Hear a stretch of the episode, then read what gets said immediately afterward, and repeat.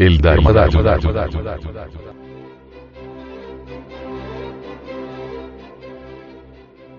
Ante todo tenemos que salir de tanto racionalismo de tipo subjetivo e ir, como se dice, al grano, a los hechos. Afrontar nuestros propios errores como son. No querer nunca justificarlos. No tratar de huir de ellos. Intentar disculparlos. Se necesita que nos volvamos más serios en la analítica, tenemos que ser, dijéramos, más juiciosos, más comprensivos. Si en verdad no buscamos escapatorias, entonces sí podemos trabajar sobre sí mismos para conseguir la organización del hombre psicológico y dejar de ser meros animales intelectuales como hasta ahora somos. La autoobservación psicológica es básica. Se necesita en verdad auto. Observarnos de instante en instante, de segundo en segundo. ¿Con qué objeto?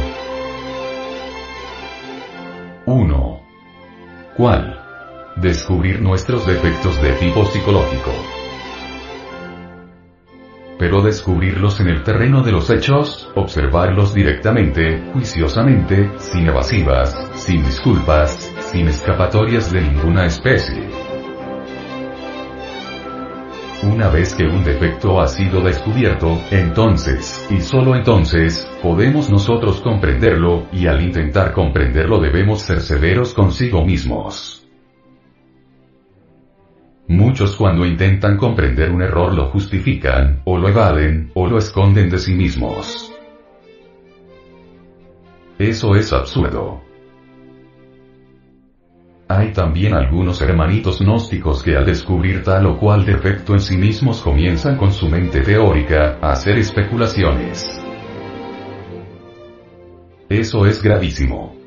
Porque las especulaciones de la mente meramente subjetiva van a desembocar, forzosamente, en el terreno del utopismo. Así pues, si se quiere entender un error, las especulaciones meramente subjetivas deben ser eliminadas, y para que sean eliminadas se necesita haber observado el error directamente. Solo así, mediante una correcta observación, es posible corregir la tendencia a la especulación. Una vez que uno ha comprendido íntegramente cualquier defecto psicológico en todos los niveles de la mente, entonces sí puede darse el lujo de quebrantarlo, de desintegrarlo, de reducirlo a cenizas, a polvareda cósmica.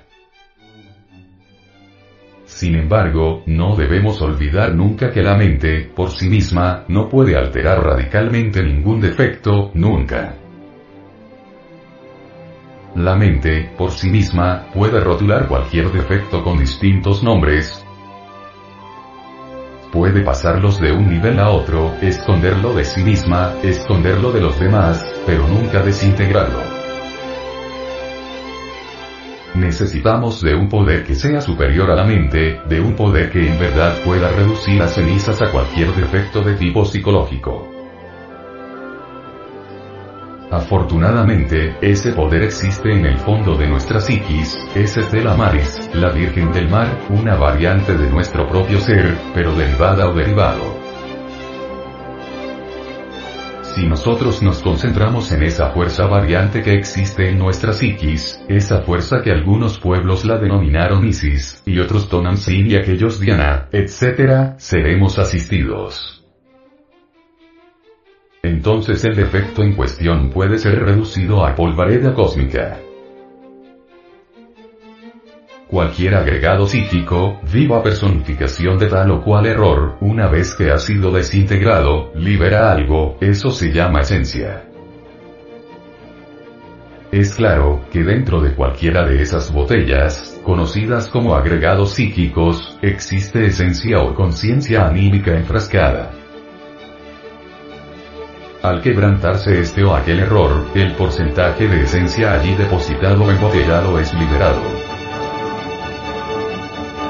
Cada vez que un porcentaje de esencia búdica es liberado, aumenta de hecho y por derecho propio el porcentaje de conciencia. Y así, conforme nosotros vamos quebrantando los agregados psíquicos, el porcentaje de conciencia despierta se irá multiplicando, y cuando la totalidad de los agregados psíquicos sean reducidos a cenizas, la conciencia habrá despertado también en su totalidad. Si tan solo hemos quebrantado un 50% de elementos psíquicos inhumanos y deseables, poseemos obviamente un 50% de conciencia objetiva despierta. Más, si nosotros conseguimos quebrantar el 100% de los agregados psíquicos indeseables, lograremos de hecho y por derecho propio, un 100% de conciencia objetiva. Así, a base de multiplicaciones incesantes, nuestra conciencia irá resplandeciendo cada vez más, eso es obvio. Lograr el absoluto despertar es lo que queremos nosotros. Es posible si marchamos por el camino correcto. De lo contrario, no sería posible lograrlo, eso es claro. En todo caso, a medida que nosotros vayamos quebrantando los elementos psíquicos indeseables que en nuestro interior cargamos, distintos CDs o facultades luminosas irán aflorando en nuestra psiquis, y cuando se haya conseguido la aniquilación budista, entonces, en verdad hemos conseguido la más absoluta iluminación.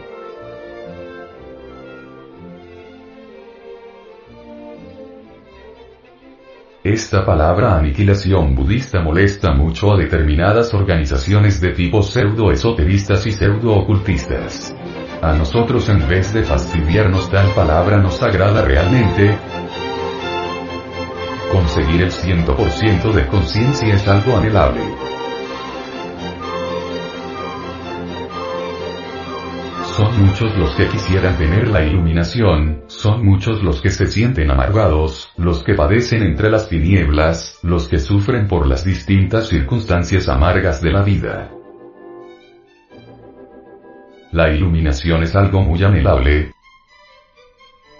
pero la iluminación tiene una razón de ser. La razón de ser de la iluminación es el Dharma Dhatu.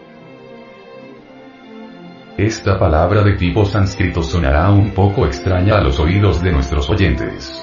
Dharmadhatu viene de la raíz Dharma. ¿Podría alguien desintegrar los elementos psíquicos indeseables que en nuestro interior cargamos? Sin embargo, no por ello lograría la iluminación radical. Aquí entra en juego eso que se llama el tercer factor de la revolución de la conciencia, el del sacrificio por la humanidad. Si no nos sacrificamos por la humanidad no sería posible conseguir la iluminación absoluta porque la razón de ser de la iluminación es el Dharma Dhatu. Es obvio que si desintegramos el ego, se nos paga. Es cierto y de toda verdad, que si creamos los cuerpos existenciales superiores del ser, se nos paga. No podemos negar que si nosotros nos sacrificamos por nuestros semejantes se nos paga, todo eso es indubitable. Para conseguir la iluminación absoluta se necesita trabajar con los tres factores de la revolución de la conciencia. Nacer, es decir, crear los vehículos existenciales superiores del ser. Morir, desintegrar el ego en su totalidad, y sacrificio por la humanidad. He ahí los tres factores de la revolución de la conciencia.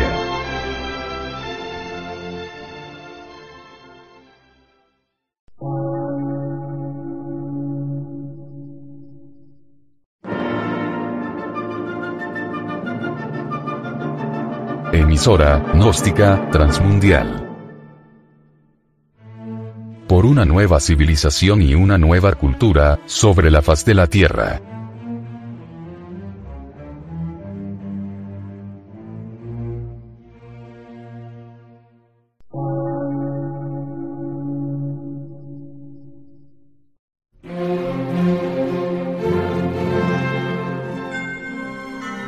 Medio de radiodifusión. Científico, artístico, místico y filosófico.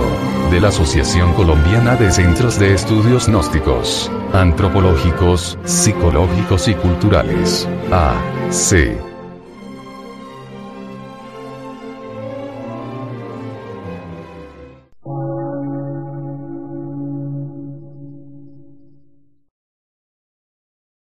Lectura en movimiento. Difusión sin fronteras.